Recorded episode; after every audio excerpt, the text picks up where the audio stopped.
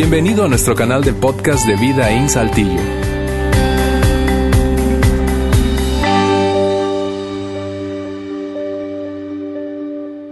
Bien, muy buenas tardes a todos. Qué gusto verlos, a todos aquí en el auditorio en esta tarde. Igual ustedes que nos acompañan a través del streaming en vivo.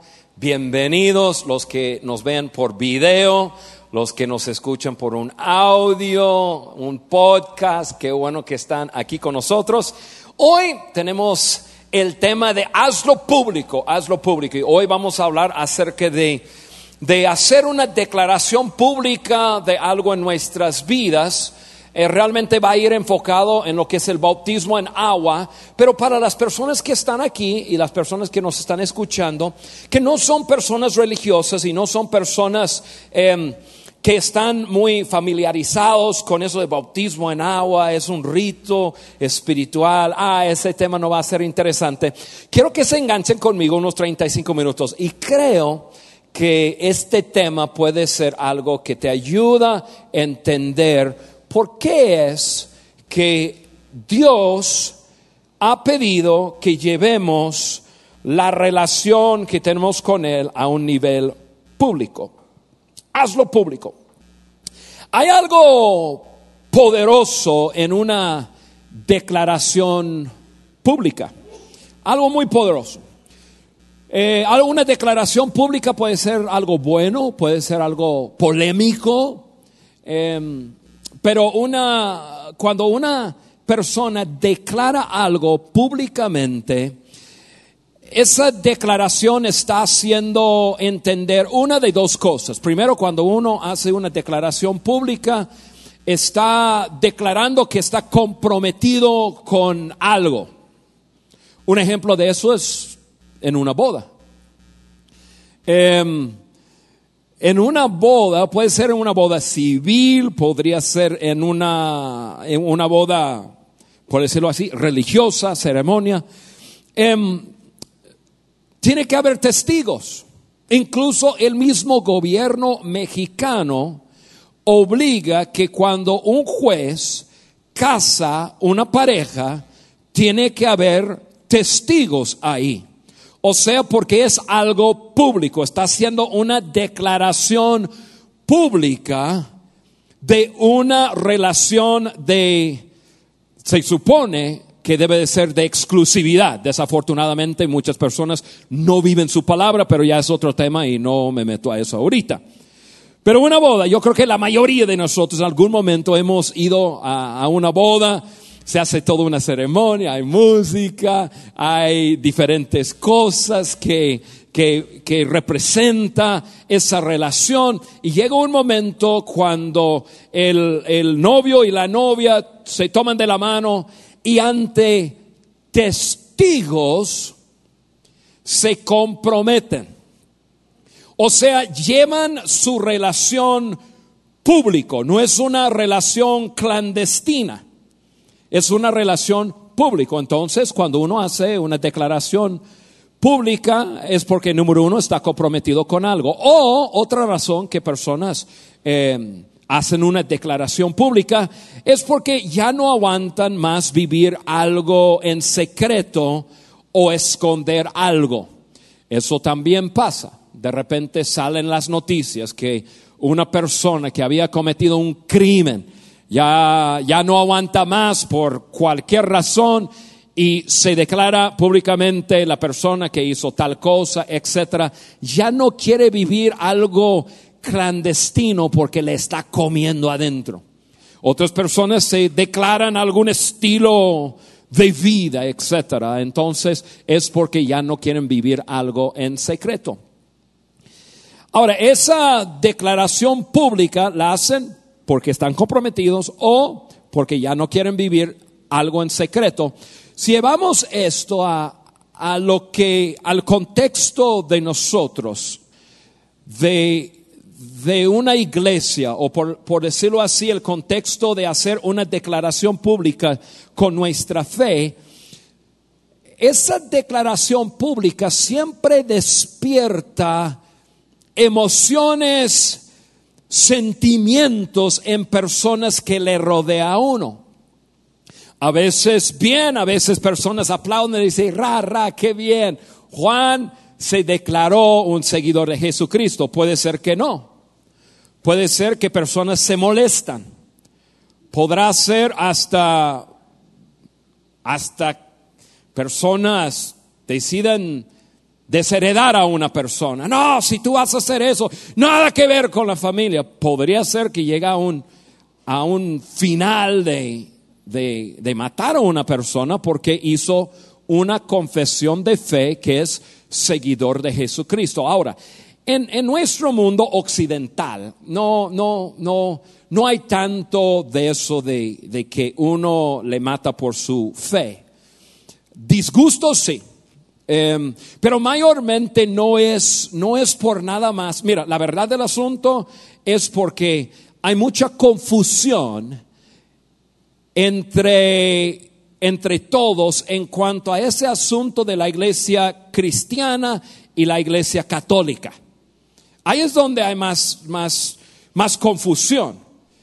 Y, y, y, como que hay personas que dicen, ¿Qué? Te estás dejando una iglesia para ir a otra iglesia. Es nuestra marca de religión y entonces personas se molestan si alguien que, que, que asista más eh, este, la iglesia católica va a una iglesia cristiana o si una persona cristiana va a una iglesia católica.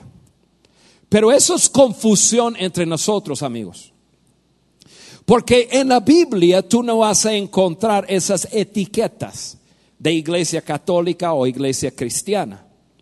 Solamente se identifica una persona por si es seguidor de Jesucristo o no es seguidor de Jesucristo. Entonces, lo estoy diciendo porque quiero ayudar a corregir algo entre nosotros. Y eso es que esas marcas o etiquetas que nosotros mismos nos ponemos de cristiano católico, eso es religión. Y eso es entre nosotros nos confundimos, pero ante Dios no. Y si tú estás aquí en esta iglesia y tú te consideras cristiano, qué bueno, bienvenido. Si tú estás en esta iglesia y tú te consideras católica, qué bueno y bienvenido. O sea, yo estoy aquí no para convertir a personas de una religión a otra persona, a otra religión. Yo estoy aquí y yo inicié esta iglesia aquí para ayudar a personas a llegar a tener una relación creciente con Jesucristo. Ponle la etiqueta que tú quieras. Así de sencillo. Pero en el mundo en el cual tú y yo vivimos, sea como sea, cuando uno hace una declaración de fe o una declaración pública, definitivamente eso despierta sentimientos en otras personas y, muchas veces em, le van en contra. Algunas personas pagan con sus vidas. Yo tengo, les cuento de varios amigos. Por ejemplo, un amigo, su nombre Martín. Martín yo lo conocí en el año 87. Él vivía en un pueblito, una aldea llamado La Laguna. La Laguna quedaba por, si conoces tu geografía de México, que como mexicanos deben de conocer su nación. Si Ciudad de México, al norte estás en Pachuca, Pachuca subes Real del Monte, sigues rumbo a Poza Rica, llegas a Huejutla, de Huejutla agarras rumbo al norte, hay terracería y llegas a pasar un chorro de pueblos y llegas a la laguna. Ahí en la laguna vivía un hombre tal Martín. Martín era un hombre agricultor común y corriente. Pero un día Martín escucha acerca de Jesucristo y Martín decide entrar en una relación con Jesús. Antes de entrar en una relación con Jesús, él no tenía ninguna situación, ningún problema en la comunidad. Todo el mundo no, se metía en, en su vida, simplemente era uno de los muchos que vivían en ese pueblo. Pero Martín en algún momento de su vida se declara seguidor de Jesucristo y de un día a otro la gente en los pueblos a su alrededor lo querían matar. Qué interesante, ¿no?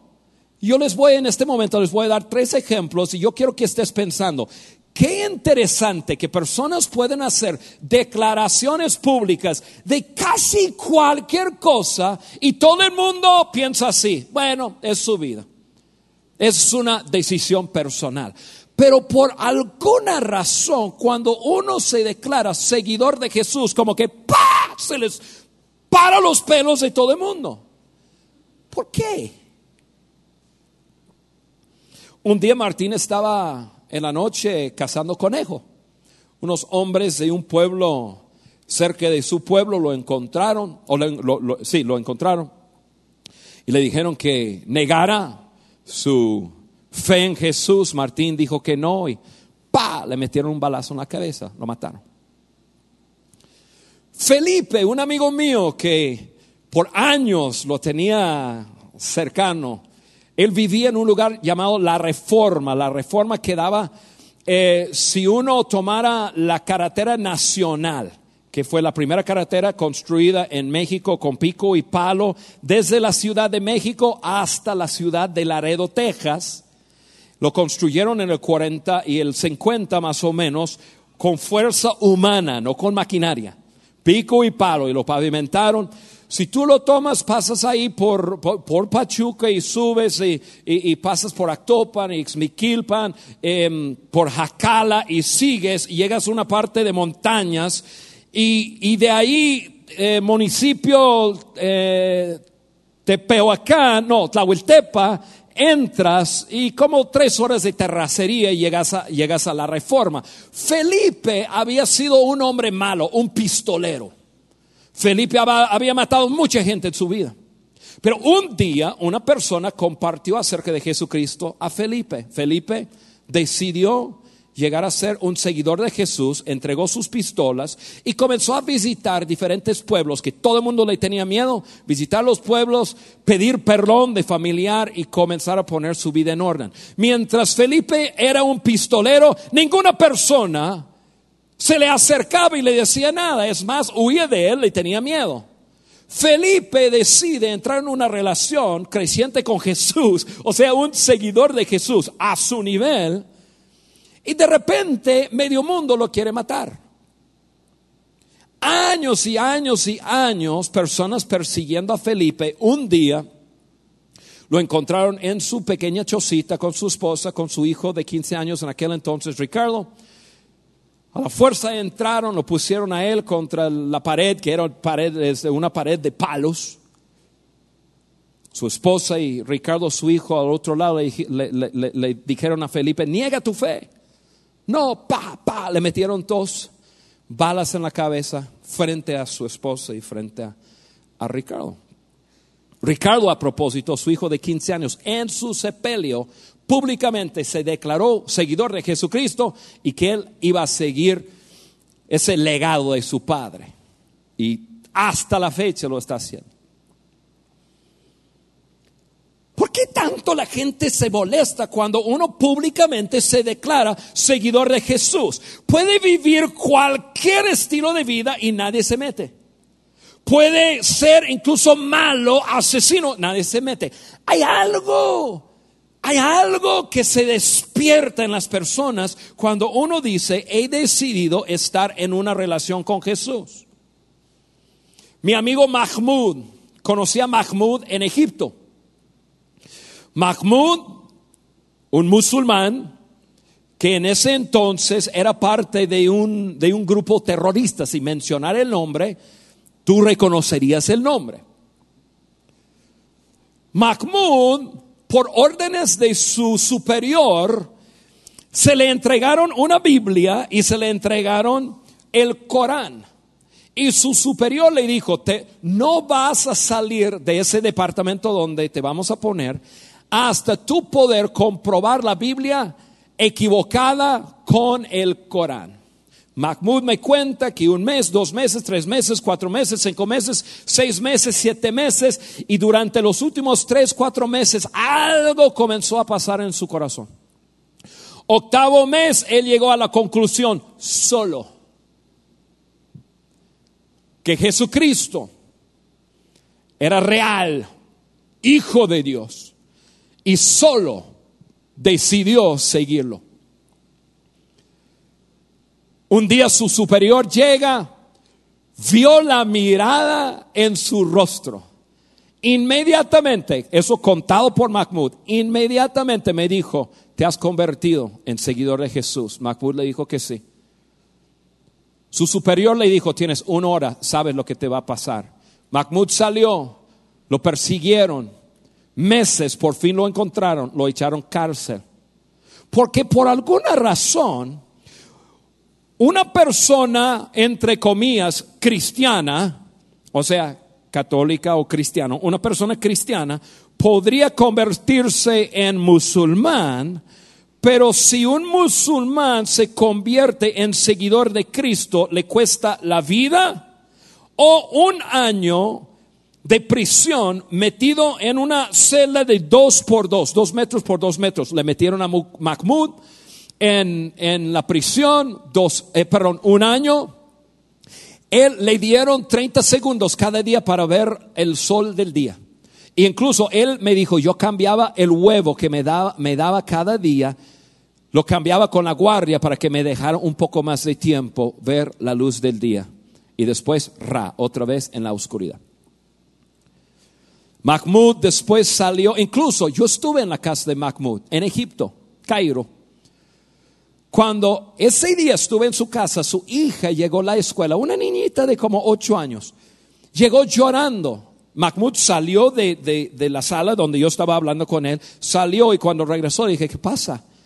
Dice, no, pues golpearon a mi hija en la escuela por mi culpa, porque saben que yo soy un seguidor de Jesús. Les pregunto a ustedes, usamos la cabeza tantito. Ya olvídate de, la Biblia, dice todo. Usamos la, simplemente razonamiento. ¿Por qué una persona puede vivir cualquier estilo de vida y como que la gente se siente que tiene que, que aguantar porque es una decisión personal? Pero por alguna razón, cuando uno públicamente se declara seguidor de Jesús, como que, como que algo sucede, como que de repente se levantan enemigos personas que quieren burlarse, personas que quieren hacerle daño o hasta matar a una persona porque es un seguidor de Jesús. ¿Por qué? Yo creo, no tienes que creer como yo creo, pero hay muchas personas que no creen que hay un diablo, que hay eh, eh, esa figura que se llama Satanás. Yo personalmente creo que sí. ¿Por qué? Porque Jesucristo, que yo, yo soy un seguidor de Él, habló acerca de Satanás, el enemigo de Dios. Y yo personalmente creo que ser un seguidor de Jesús no es igual a cualquier otra cosa en este mundo. Y cualquier otra cosa no despierta el furor de ese ser espiritual que quiere mantener a la gente ciega. Pero es mi razonamiento, tú llegas a la tuya. Pero lo que yo sé es esto, una hay algo poderoso de hacer una declaración de tener una relación con Jesucristo y todos tendrán su opinión. Sea lo que sea, si uno va a caminar con Jesús en esta vida, llegará un momento cuando haya que hacer pública esa relación. Porque qué vergüenza, ¿no? Que una persona tenga una relación con Jesús y no lo admite.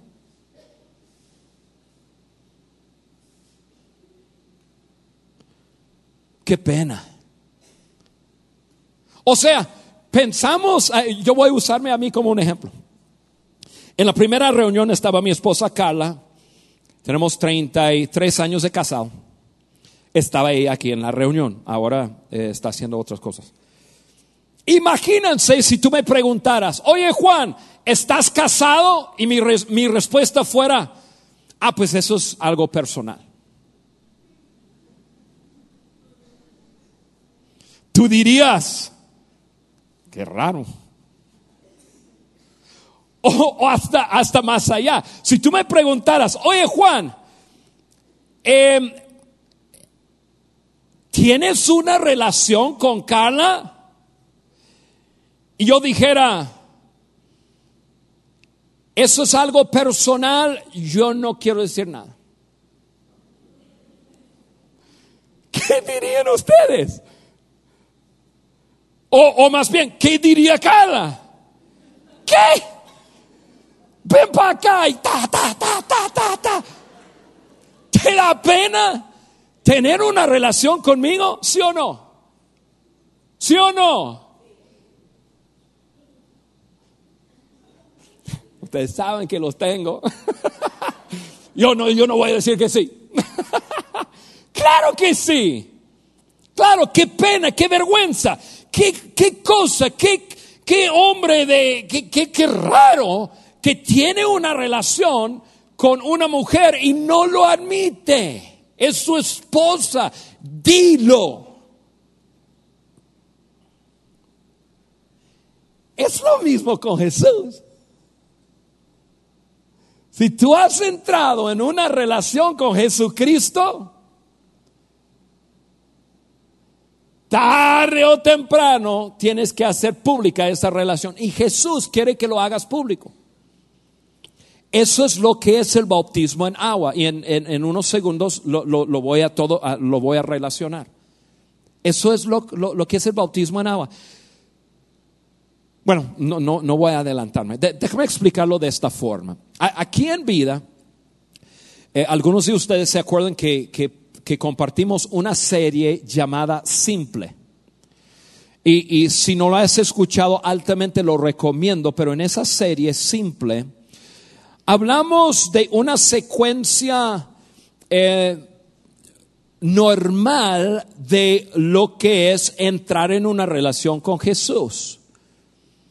Y esa secuencia es seguir, creer, obedecer. Seguir, creer, obedecer. Si tú ves el Nuevo Testamento, ese es el patrón que Jesús usaba para que la gente llegara a, obedecerlo. Jesús no llegó a la tierra, aunque fue el Hijo de Dios, no llegó a la tierra obligando a la gente a obedecerlo. Jesús no llegó a la tierra a decir, yo sé lo que estoy hablando, yo soy Dios mismo y tú me vas a obedecer.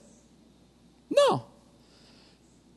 Jesús vino aquí a la tierra un hombre perfecto, hijo de Dios, y vivió una vida perfecta. Sin embargo, solo invitaba a la gente a seguirle. Su primer paso con cualquier persona era simplemente, hey, sígueme, sígueme.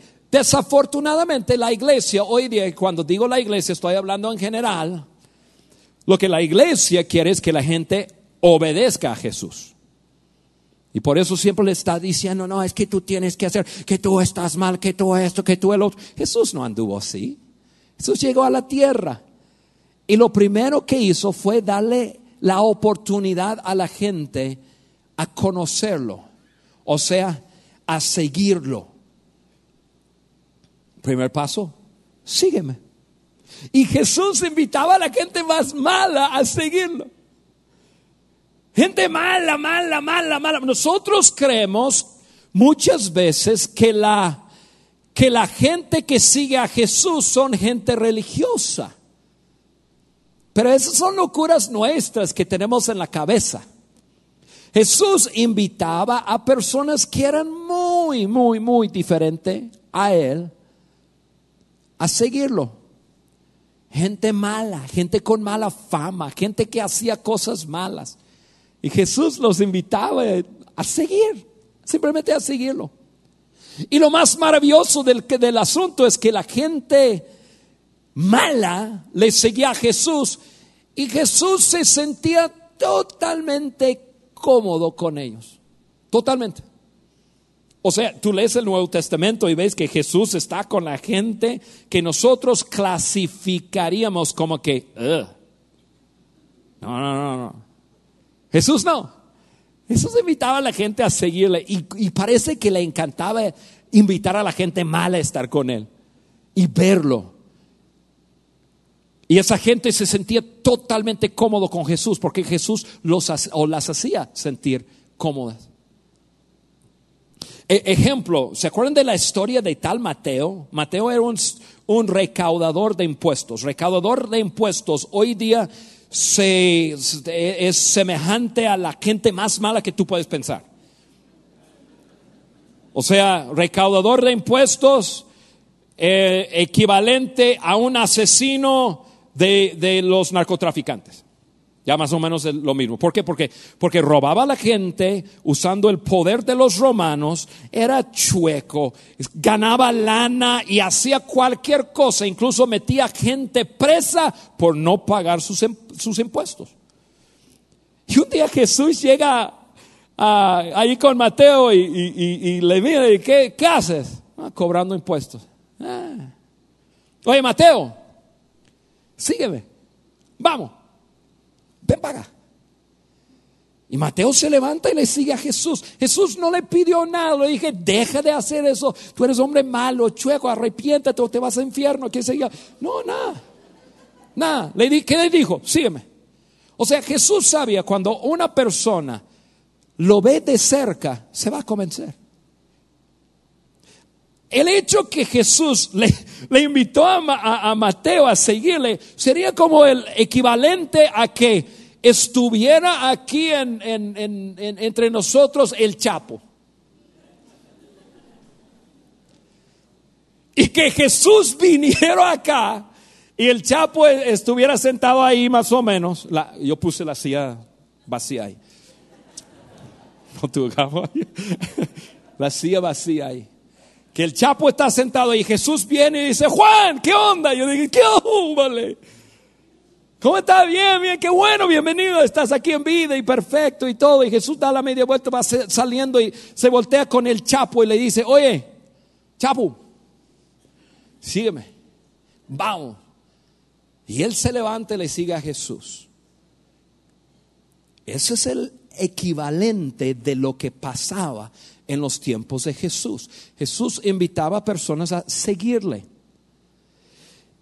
Después de un tiempo de estar siguiéndole a Jesús, la Biblia dice que la gente sola llegaba a creer, a creer, como resultado de simplemente obedecer, perdón, simplemente el resultado de observar a Jesús. La gente decía, hey, ese hombre es quien dice ser. Entonces la gente comenzaba a creer y creían en Jesús. Mateo llegó a ser un creyente de Jesús y saqueo, ¿se acuerdan de ese saqueo? La Biblia dice que era un ratero saqueo, ratero chaparrito que subió un árbol y, estaba arriba de ese árbol y Jesús va pasando y Jesús se voltea hacia arriba. ¿Tú, tú, no crees que Jesús sabía quién era? La Biblia dice que Jesús mira a Saqueo y le dice, Saqueo, bájate de ese árbol, me voy a tu casa. Saqueo dice, ¿vas a mi casa? Sí, invita a todos tus amigos, todos los malos, todos los rateros, vamos. Así fue. Porque la Biblia después dice, fue a su casa, estaba llena de gente que nada que ver. Y estando con Jesús un rato, dice Saqueo que le siguió y después llegó a creer. Y después de creer, el siguiente paso es el paso de obedecer de obedecer. Y, quiero que me escuchen, si, si, si te distraíste, estás checando tus textos o lo que sea, o estás mirando luces y dices azul, verde, qué sé yo. A ver, ven, ven para acá una vez más. No te pierdes en eso, esto es muy importante. Seguir, creer y después obedecer. La gente después de creer en Jesús comenzaba a obedecer a Jesús porque se daban cuenta que en obedecer las enseñanzas de Jesús, siempre 99% del tiempo había una recompensa. Y esa recompensa, por ejemplo, Jesús hablaba acerca de perdonar. Jesús decía, si tú perdonas, llegarás a tener libertad en tu corazón. Una recompensa. Por ejemplo, en el dar, las finanzas. Si tú das, se te va a multiplicar a ti, vas a prosperar. Entonces, 99% de las enseñanzas de Jesús, obedecer significaba alguna recompensa para el ser humano. Pero hay una cosa, hay una cosa que Jesús pide al ser humano hacer es un paso de obediencia que no tiene ninguna recompensa. Ese algo se llama el bautizo en agua. El bautismo, perdón, en agua. El bautismo en agua. El bautismo en agua es un paso de obediencia que no tiene ninguna recompensa. El bautizo en, perdón, el bautismo en agua no te salva. El bautismo en agua, si tú te bautizas en agua, no, Dios no te va a bendecir más. Ese es un paso de obediencia que Jesucristo te pide hacer que no te pone ninguna zanahoria delante. O sea, lo hago porque hay algo para mí. No.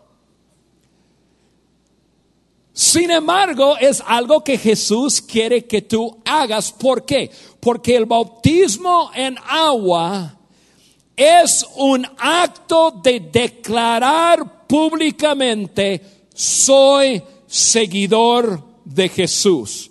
Nada más, nada menos.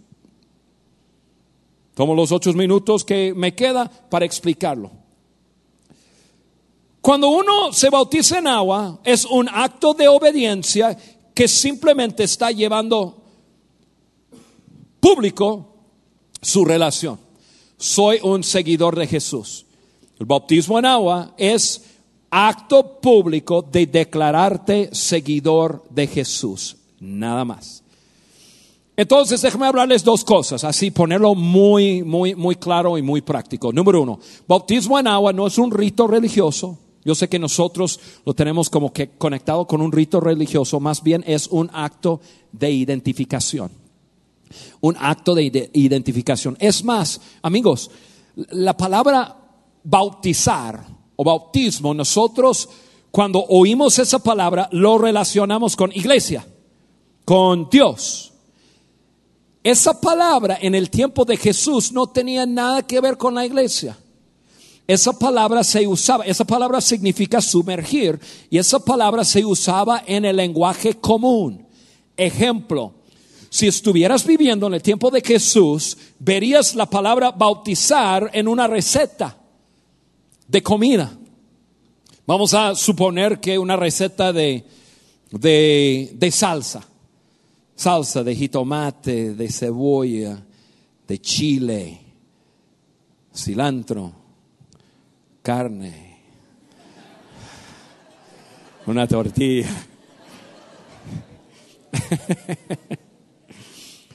La receta diría lo siguiente, lava los jitomates y bautízalos en agua caliente o hirviendo. Así, bautizar significa simplemente sumergir. En el tiempo de Jesucristo, escucha esto muy bien porque, porque yo quiero desbaratar un pensamiento que bautismo tiene algún asunto eh, extraordinariamente espiritual. Obviamente tiene su simbol- simbolismo y ahorita les voy a decir, pero bautismo en agua, amigos, es una identificación con alguien. En los tiempos de Jesucristo, muchos griegos querían hacerse judíos. Y para un griego hacerse judío tenía que hacer un- una lista de cosas y cuando finalizaba, para poder ya terminar, había un rito que se llamaba lavamiento ceremonial. Otro nombre, bautismo. Entonces lo que un griego hacía es que cumplía con todos los requisitos que tenía que, hacer y al final, el, paso final era sumergirse en agua, declarándose judío, diciendo yo me he enti- identificado con los judíos completamente. Así de sencillo. Les doy un ejemplo personal. Yo soy norteamericano, yo nací en Estados Unidos.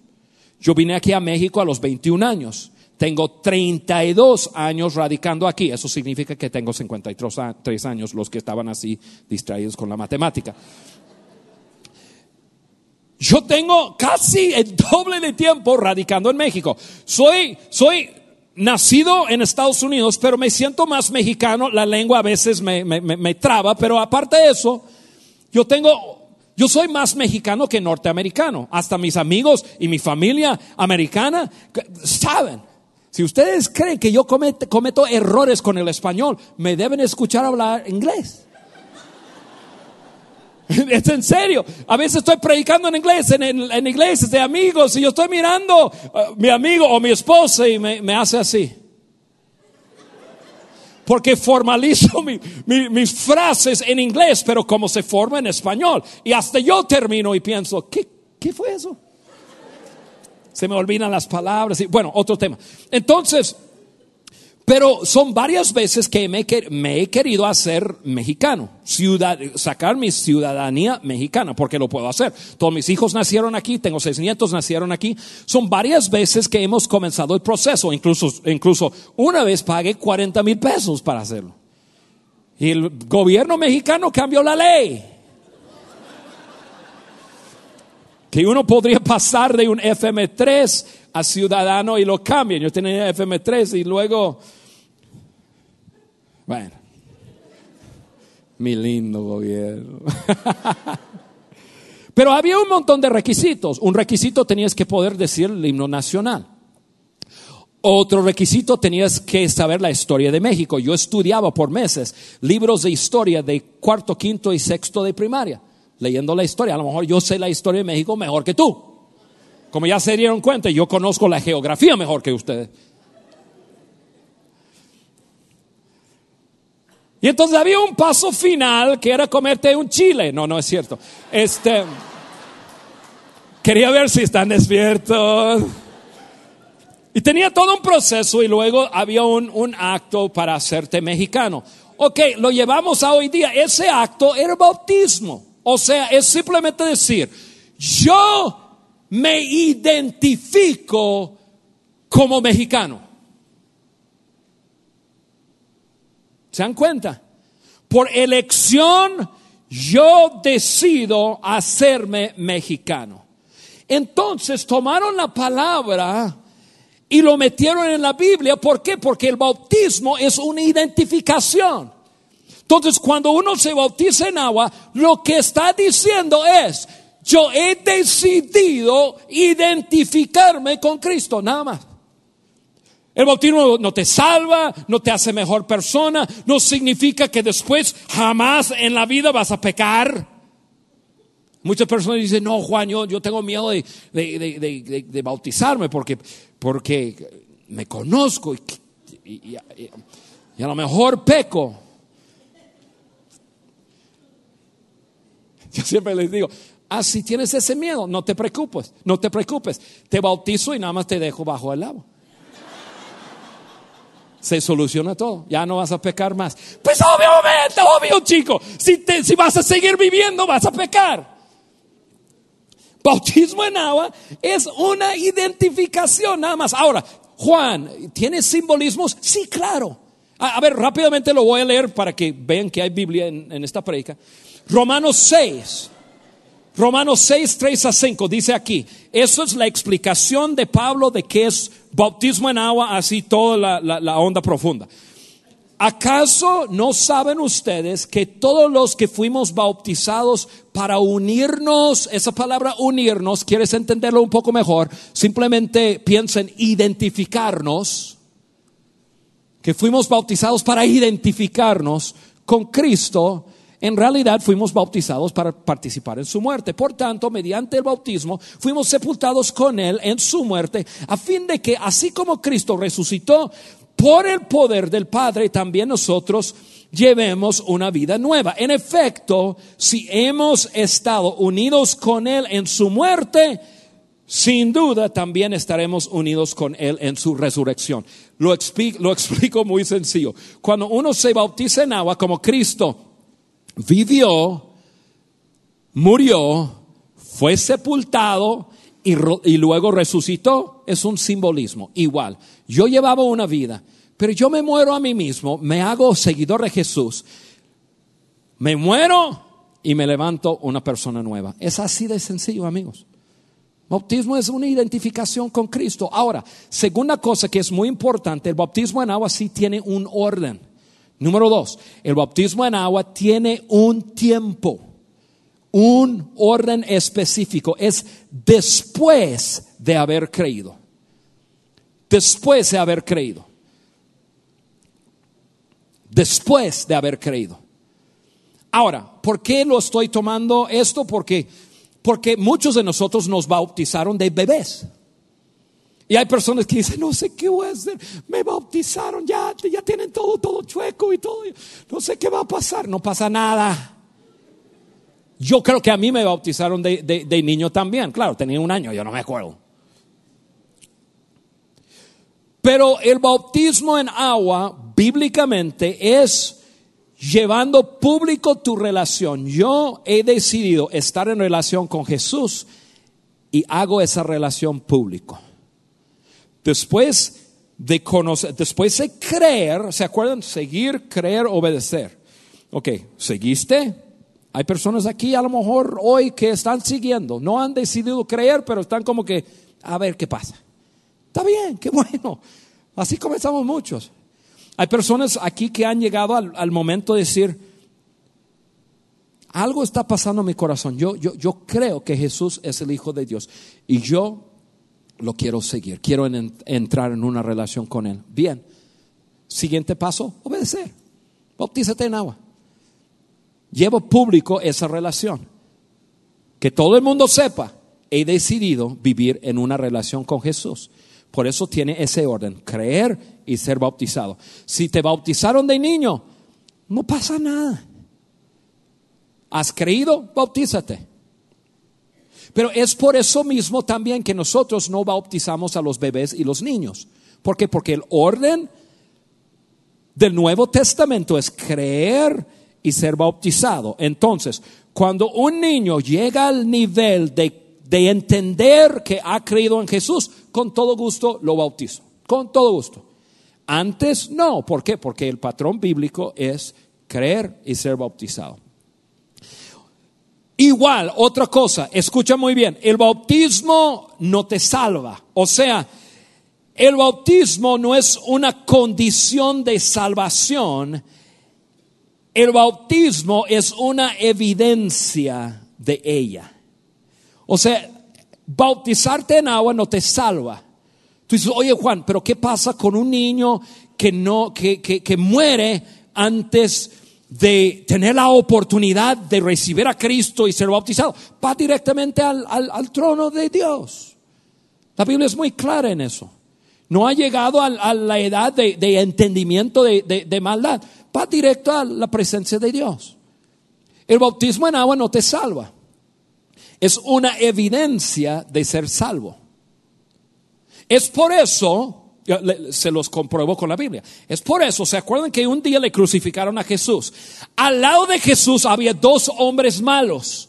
Uno le criticaba a Jesús, le decía, ¿y por qué tú no nos rescatas? Y qué sé yo. El otro, muy humildemente, le dice a Jesús, Jesús, acuérdate de mí cuando estás tú en tu gloria. O sea, creo en ti. ¿Y qué es lo que dijo Jesucristo? Jesús no dijo colgado en la cruz, hey, tiempo fuera todos. Bájame un segundo, hay que bautizar a este vato aquí porque si no, no se va al cielo. No. Jesús se voltea y dice, tú hoy estarás conmigo en el paraíso. ¿Se dan cuenta? Nosotros hacemos enredo del bautismo en agua. El bautismo en agua, otra vez, es una identificación con Jesucristo llevando público tu relación. Y Jesús quiere que lo hagas. Quiere que lo hagas. Él quiere que tú lleves tu relación con Él público que no te avergüence estar en relación con Él. Yo en unos momentos regreso contigo. En este momento vamos a ver un video que lo va a hacer, una persona lo va a hacer. Después vamos a cantar una canción y luego regreso para terminar. Vean este video conmigo, por favor. Hola, mi nombre es eh, Francisco Javier, tengo 22 años. Realmente siempre he tenido problemas con creer porque siempre he creído en un Dios que está demasiado ocupado para hacernos caso en las cosas o problemas que tenemos, o que quiere que siempre estemos orando, que siempre estemos uh, orando y pidiendo por, por su ayuda, y eso es, nunca me ha tenido mucho sentido para mí, porque siempre que he tenido un problema, siempre que he tenido una situación, mi familia, mis amigos me dicen, ah, voy a orar por ti.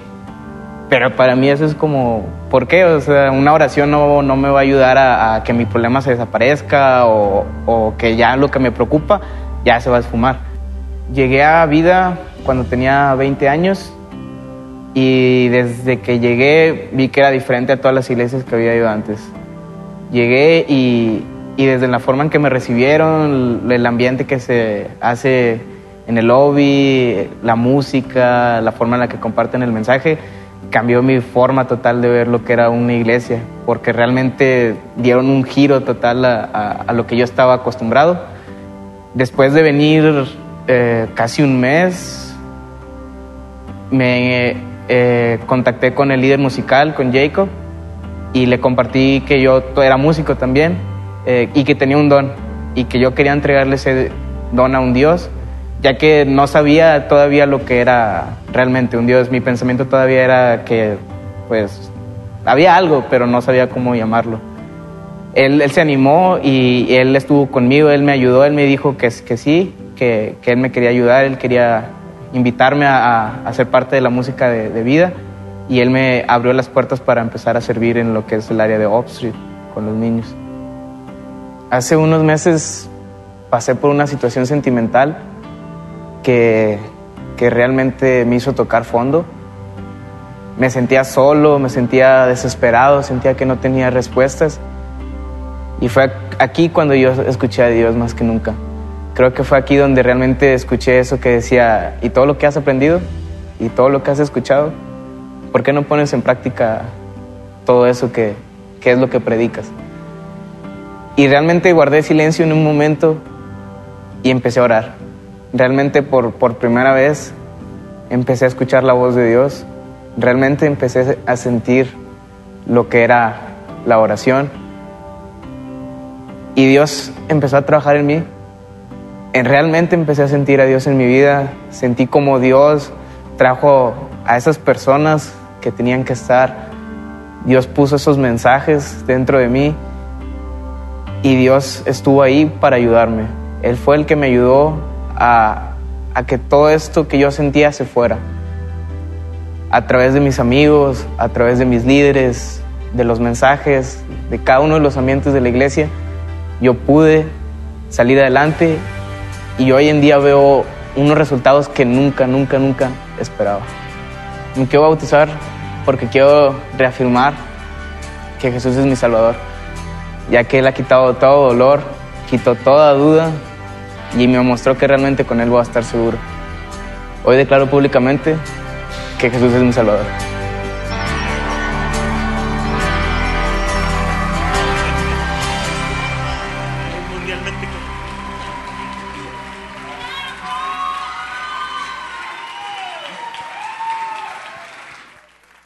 Él es Francisco Javier y al igual que ustedes, yo me, me da mucho gusto ver a un joven dar este paso de obediencia y que es un reflejo de lo que él siente en su interior. Y hoy ha decidido hacerlo público, porque me doy cuenta, Javier, que a través de las enseñanzas prácticas y tus dones y talentos ha ido creciendo tu fe. Y hoy has decidido declarar delante de todas estas personas a Jesucristo como tu Señor y Salvador. Y en base a esa declaración de fe, yo te bautizo en el nombre del Padre, del Hijo y del Espíritu Santo.